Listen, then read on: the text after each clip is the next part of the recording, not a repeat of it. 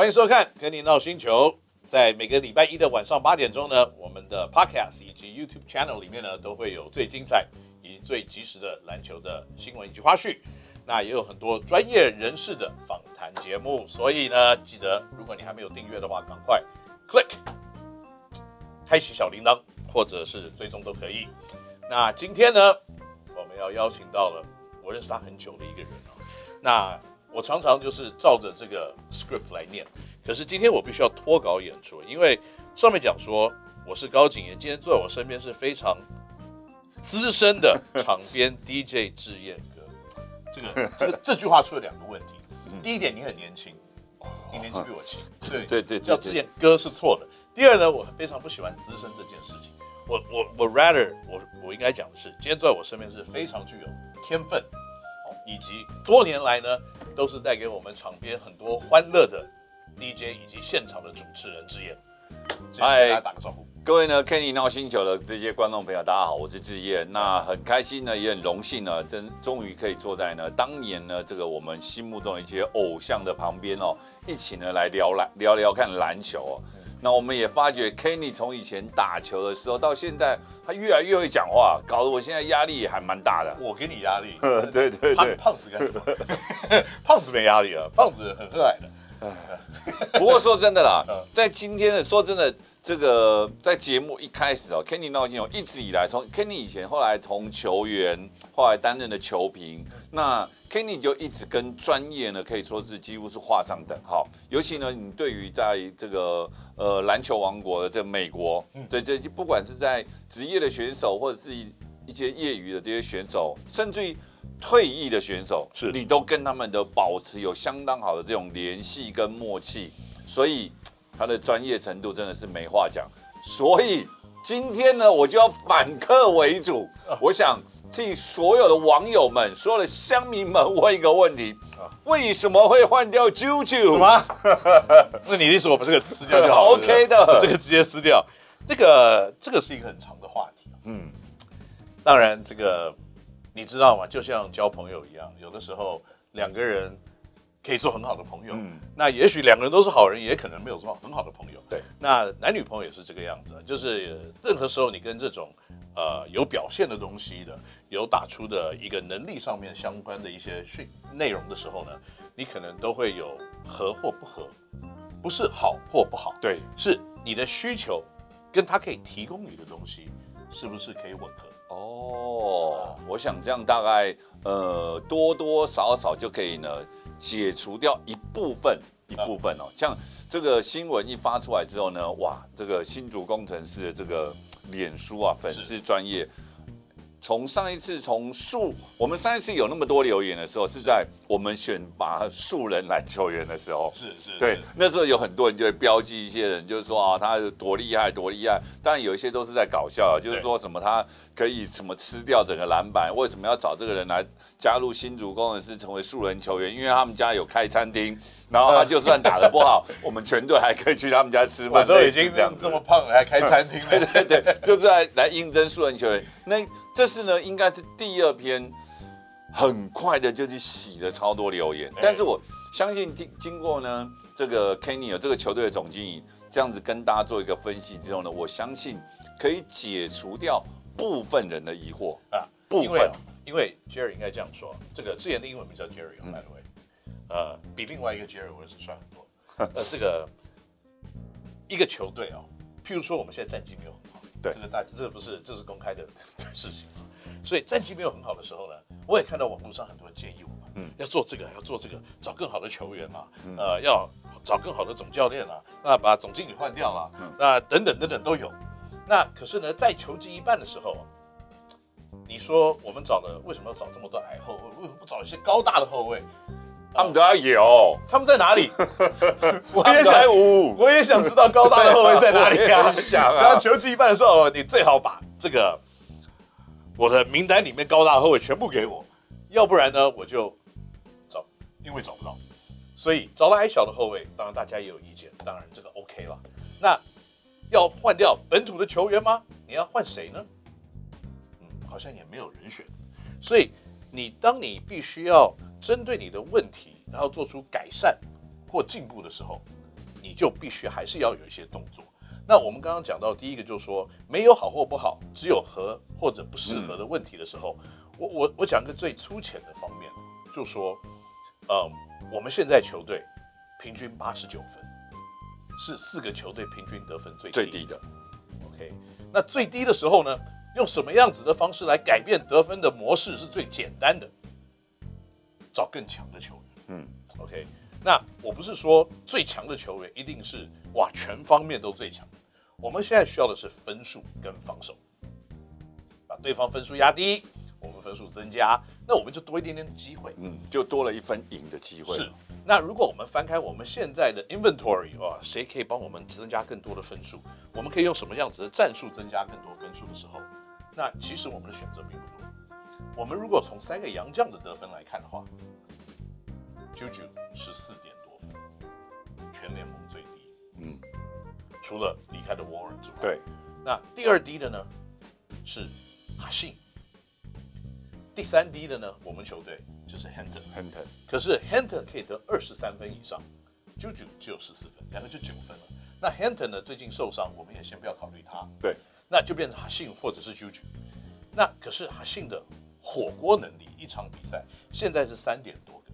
那是他前面很多空转的比赛，他现在过去的四五场比赛平均在五六个火锅。对，那一个火锅打出去，就等于说对方投篮被挡掉一个。对，那大概就差的分数就很多了。那所以在攻守两端来看，虽然有人守不出去，可是他至少可以打掉所有进去进来的人。嗯，那他也可以抓十几个篮板，那就觉得是十几个篮板。可是两个人最大的差别是什么呢？效率。哦，意思就是说，Juju 呢？他要花十五次以上的出手，攻得了十四分。那哈信呢？他只出手了八次，就可以得到十五分。哦，差别是在哪里呢？因为哈信的命中率是百分之六十，Juju 的命中率百分之三十八。哦，也是所有洋将里面的倒数第二名。那如果光以我们现在要增加分数这件事情来看的话，那如果我们要做出任何的改变，那可能以分数的取舍来看，以防守的取舍来看，那就是做出这样子的决定哦。因为可能大家要了解一个是，我们虽然很有人说哇，这么短的时间就怎么样怎么样，可是说实在的，两个月的时间对于一个球员的。能力的判断以得打出的一个节奏跟打出的成绩来看的话，其实也不算短。对了，其实如果说我相信呢，经过呢，Kenny 今天呢，在这个肯尼闹星球当中呢，这个算是用比较详细的这个解说之后，我相信应该就可以解除掉很多人的疑虑，而且呢，更能够呢，相信呢，新竹工程师的这个团队当中呢，其实他除了就是呃，每个人看到。每个人听到新竹街口攻城狮都只会说啊，他们行销很厉害，行销很厉害。其实他们在背后的这一群人，对于不管呢在数据的判读，以及呢对于球赛的这个解读当中，他们是有一份能力的。我相信这也是对于未来呢，说真的，呃，工程师的第一年成军相当的短暂，所以能够找到的人，应该就那些了。什么意思？台面上就那些都是最好的，对。但是说真的，有很多更好的，其实我们心目中也很想要。可是问题，要不就是有合约，要不然就是其他球队的。当然，没球，在没有合约的这些人数的人员当中，工程师算是一时之选，可以找到这一群人。我也很喜欢啊，对，都很很喜欢，对，没有，都很喜欢。不过，呃，之前就说，刚刚我讲的只是非常皮毛的一些东西，嗯、可是实际上你要去解读一些事情的改变的时候。其实你有很多很多的层面，你必须要去思考，很多面向。那当然，我们不是很简单的做出这样子的决定，我们也打了十三场的比赛，Juju 出赛了十一场，那我们也打出了三胜这个失败的一个战绩以后，我们才做出了改变。说实在的，三胜失败，我坐在这个地方不是很骄傲或荣幸的讲这个数字啊，所以可能希望在做了一些球队的调整。或改变以后呢，我们可以把这个数字稍微的进步一点。是，如果我们坐以待毙，就是什么事情都不改变，就这样子继续打下去了，那可能就很困难。对，那如果今年打下去，我们成绩有改变，然后呢，在球季结束以后呢，我相信在很多很多的层面，我们还可以做出更多的改变。嗯，那不一定呢，都是符合大家的心理上面所想要的。可是我相信，以球队长期发展来看呢，应该都会是最佳的选择。好，那这边呢，这个也很谢谢呢，Kenny 呢给大家呢做一个这么棒的一个分析啊。说真的，在呃新闻一发布之后呢，看完了那些留言之后呢，呃，其实我整个人就放心了。哦，是，对，我也放心了。对对对，尤其更听到呢，Kenny 今天呢在这个肯尼 NOW 星球当中呢，直接跟大家做这样的分析，我相信更能够让一些比较有理性的球迷朋友，而且。懂得呢去解读球赛这些呢，呃，观众或者是球迷呢，更能够去了解到球队为什么会忍痛做出这样的一个决定。说真的，在我们东方人来讲，其实当然 Kenny 是 ABC 啊，他或许比较没有人情味。啊、台湾的人很多人是很有人情味的，那 ABC 或许比较没人情味。以前、啊、小学，我 历年小学毕业，我当然有人情味啊，学弟对不对？很多人很多人对于 ABC 的观念就是说，嗯。我们就是看数字啊，看数字，看表现。但是在我们这么有人情味，在我们东方这个社会当中，其实我们也算还蛮有人情味的啦。我们我们都也让这个啾啾啊，我们也没有限制他说未来不能去哪里，不能去哪里，也没有说，我这样讲又不是算到其他，就是送走才说要要离开了，让他根本没有机会在台湾发展，要找下一个。对。所以，我希望呢，各位不管呢是支持工程师的球迷朋友，或者是说支持台湾篮球的球迷朋友，也相信大家呢能够呢去尊重，然后去工程师的这一项忍痛的决定。那也期许新竹接口攻城狮能够呢打出更好的成绩。那今天节目就这边告一个段落，谢谢。啊、问完了，真的吗？问完了，我帮大家问完了。这个。没有这么简单啊！啊，这通告费是很贵的。OK，现在换我压力大。你讲两三个问题就结束了，哪有这么简单的？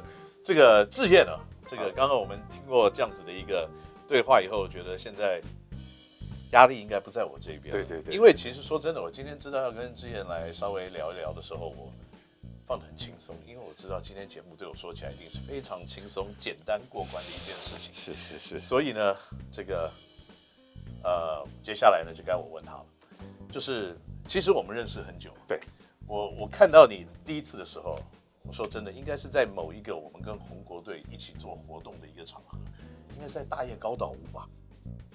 那我就说哇，那边那个在讲话那个人是谁呀？好会讲话。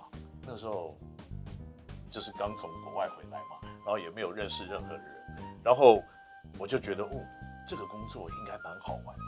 嗯，可是我自己这么的不擅长用，不不擅长讲国语，我应该没有办法做这件事，所以我那时候我就还蛮羡慕就后来我就看到红国队呢在场上把我们一屁股打得落花流水的时候，我就开始讨厌他了。这很正常，这很正常嘛。对，所以之前当时会怎么一脚踏进这篮球圈，然后一一去就是在帮红国做事啊？呃，其实踏进篮球圈也是一个很有趣的渊源啊。其实我一开始是从棒球出来的。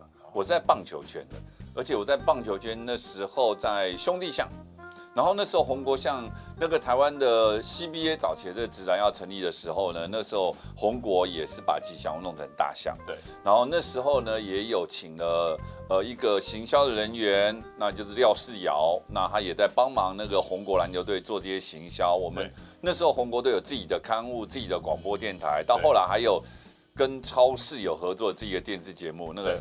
吴大伟啊，是去主持的节目。那所以那时候，其实他的行销面也算是层面是相当的广。那我一开始是从棒球出来的。那一开始这个 CBA 在打的时候，只有在北部，就是所谓的白馆打。对，打着打着，那时候那呃那一年的董事长也就是林泓道嘛，就是我们奥会的现在奥会主席林泓道。那他就是说，不行，我们不能只有坚守在台北这个城市，我们要下乡，自然下乡。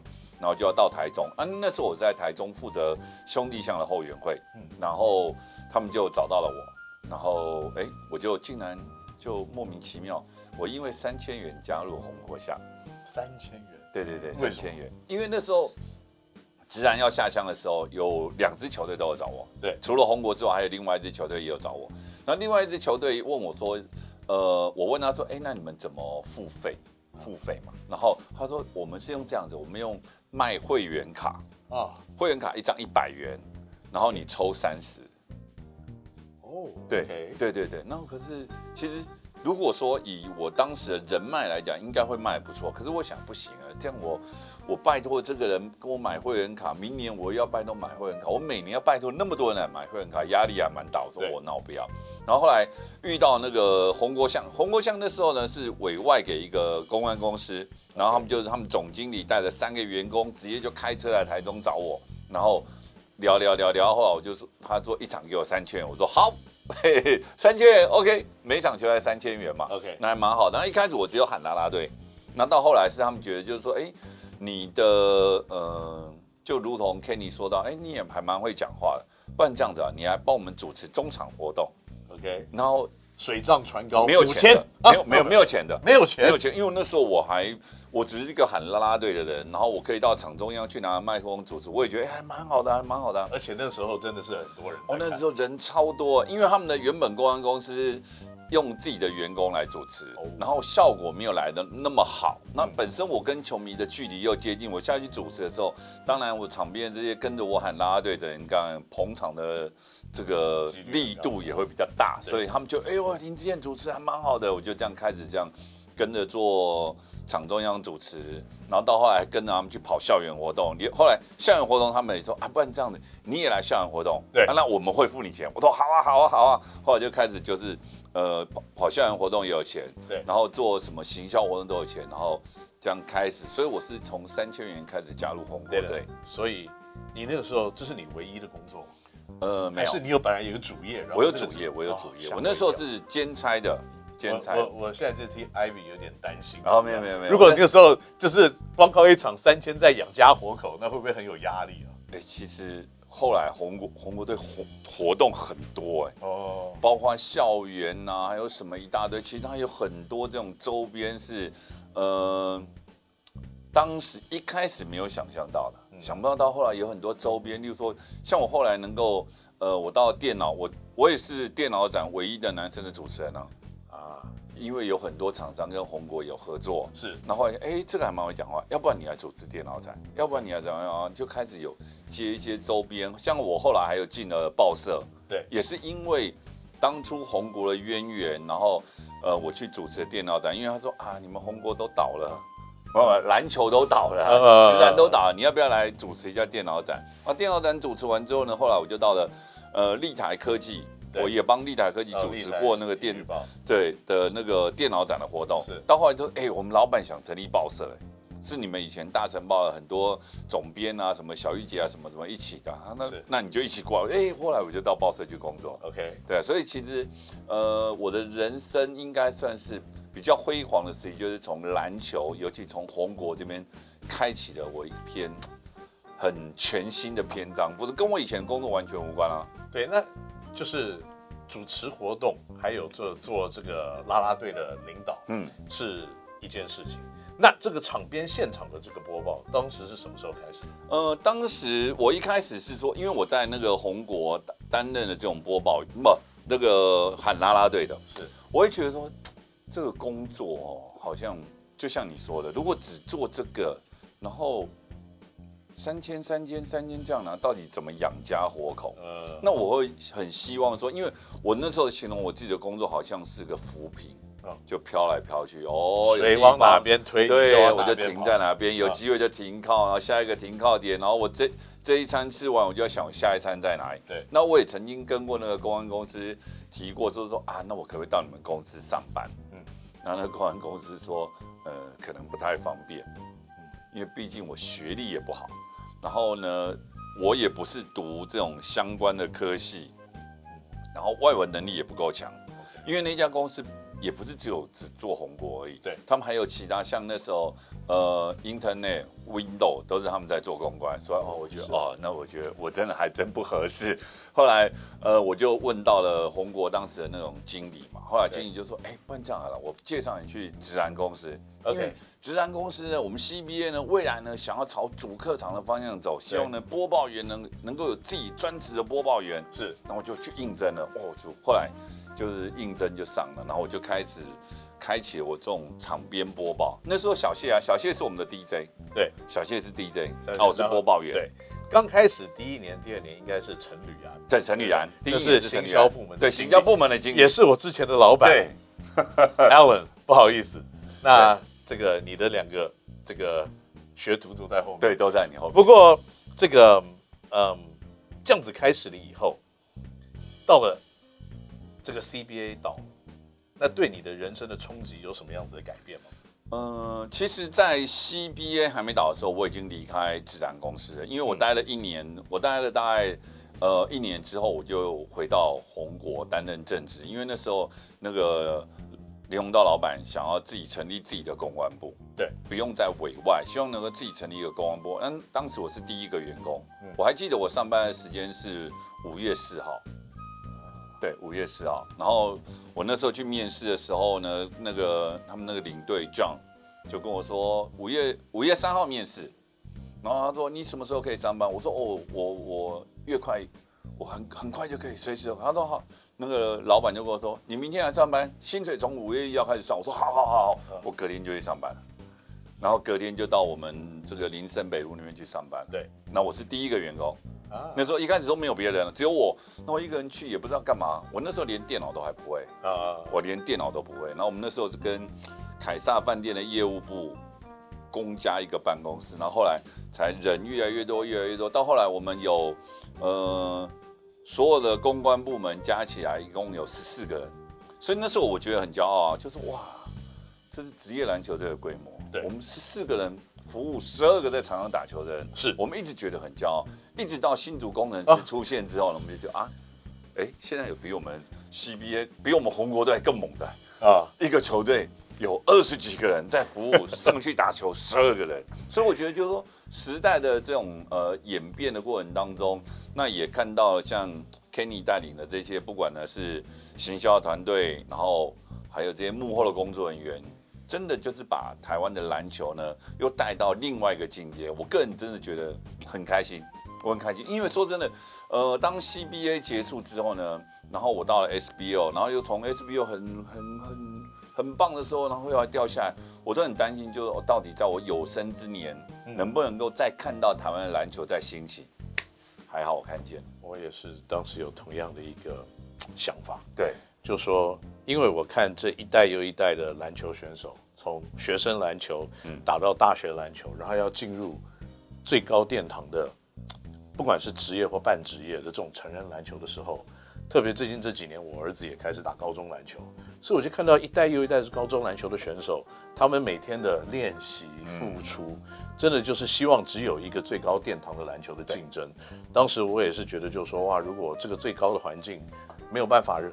给他们一个可以让他们养家活口的工作，我觉得这个真的是有点对不起我们国内所有参加的运动员。哎，大家现在在看这种所谓的黄金世代，像包括从呃信安、志峰、田磊这一群人，呃，虽然他们现在有些人都已经退休，已经当教练，在他们最夯的，在他们这个高中那个时段的时候，高中大学的时代，刚好是我们 CBA 自然最夯的时候，没错。那个时候说真的，如果说 CBA 没有解散的话，我相信接下来的冠军队应该是幸福队，几率很大啊。幸福跟玉龙几率会很大，因为田磊、杨玉明、张志峰，然后他们听说都在幸福，都要去幸福，没错，就幸福解散就对。然后玉龙队，你看有信安、邱启义什么等等这一群人，这些年轻的侠，所以其实反而我们红国那时候没有收到什么。因为那时候会变成我们红国太强了，那个叫做什么联，就是有在他们在大一点的中联啊，中年信托，就是有像哈萧元啊、欧阳靖恒，就是比他们再大一批的这些人，你已经收满了。对，就是当时强数加上在新最好。在新嘛，然后加几个品种，所以那时候我还记得嘞，我们那时候选秀啊，我们选到贾凡呢，啊，贾凡还不来。没有，贾凡不来，没有，因为说真的，因为后来请他来也没办法来了，因为后来 CBA 就已经收，我们选秀还选到，我没有选到甲班过，所以其实很可惜的。如果说 CBA 那时候能够大家咬着牙再撑过一年两年的话，嗯，其实台湾篮球会更不一样。是，嗯，所以大家可能不记得当时的盛况长得什么样子啊？Jerry 要不要跟大家就是？分享一下你当时看到的 CBA 是什么样子的一个？那时候 CBA 的盛况，因为我们是全亚洲第二个拥有职业篮球的，嗯，我们第一个呢，在亚洲第一个职业篮球是菲律宾，所以那时候我们是去学他的，然后很多不管是从制度。包括规则，例如说我们是打那个呃人盯人，对，然后到后来甚至于呢一些呢场边的这种播报什么什么这些东西，这是学菲律宾的。然后小谢因为他家里他老婆本身是一个音乐老师，很会弹，很会做这种作曲的，然后也从那边听来去学来的。那那时候呢 CBA 的这种盛况，我们连去台东都客满。哦，有台东，我们去台东比赛，然后我们去斗六，嗯，各位斗六地区的朋友。我们去斗六连满两天呢，在斗六那个很，呃，就是在那个等一下，等一下，这个这个我这个我要反驳一下。你想满场是因为红国在打，我们幸福哪有满场过？啊，没有，有有有有有有有一场就是回国对幸福，我们去宜兰，嗯，我们幸福水泥的大本营，我们就打败了红国，让他们上半球季没有办法拿上半球季总冠军。对对对。有啊，我们在那个当然我还记得。斗六，我们是红国队幸福啊，斗六是红国队幸福啊，对，斗六也是红国队红国队幸福，而且没错，呃，我就是在那一场让林鸿道老板认识我的，哦，因为我那时候就是很那时候年轻啊，也很讨人厌，就对，因为我看到就是说满场的球，讨人是等号吗？讨人，我那时候还蛮讨人，我那时候 我那时候还蛮讨人厌的，就是说，因为我就是看到满场，哎，我满场哎六七千个人，然后。呃，很多人都在喊加油，可是对面只有一撮坐的是幸福的人，因为幸福是穿黄色的球衣，然后有一个有一个人在那边喊拉队嘛，然后我那时候就小孩子哦，这死屁孩，我突然就是说叫我这一有一大区的球迷，我突然喊就是说宏国球迷站起来。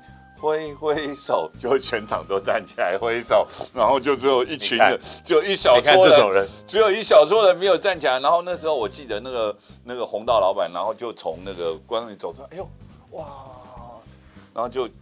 问一下旁边，哎，那个人是谁啊？因为那时候才刚下乡嘛。哎，那个人是谁？后来他们才开始来，这个红国的那个老板还有他的幕僚才开始认识我啊。然后到后来，等到我去 CBA，我去职篮公司的时候，红国球迷就没有没有像我这样的人在带啦，对，好像就比较没有那么热闹一点。然后所以他们在成立公司，那个也是我们幸福最高兴的时刻。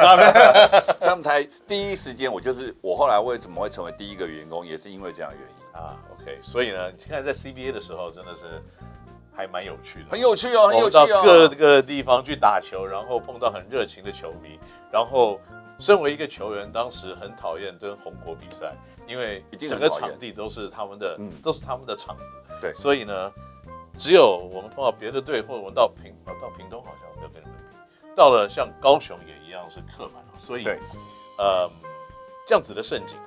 在 SBL 的情况也出现过一段，有出现过一段时间，所以呢，在今天的节目呢，三十分钟很快就过去了。在下一集的节目里面呢，我们即将开始讨论，就说我们跨三个不同职业联盟的超级 DJ Jerry 呢，可以跟我们一起分享他看 SBL 还有现在的 P League 到底是什么样子的情况。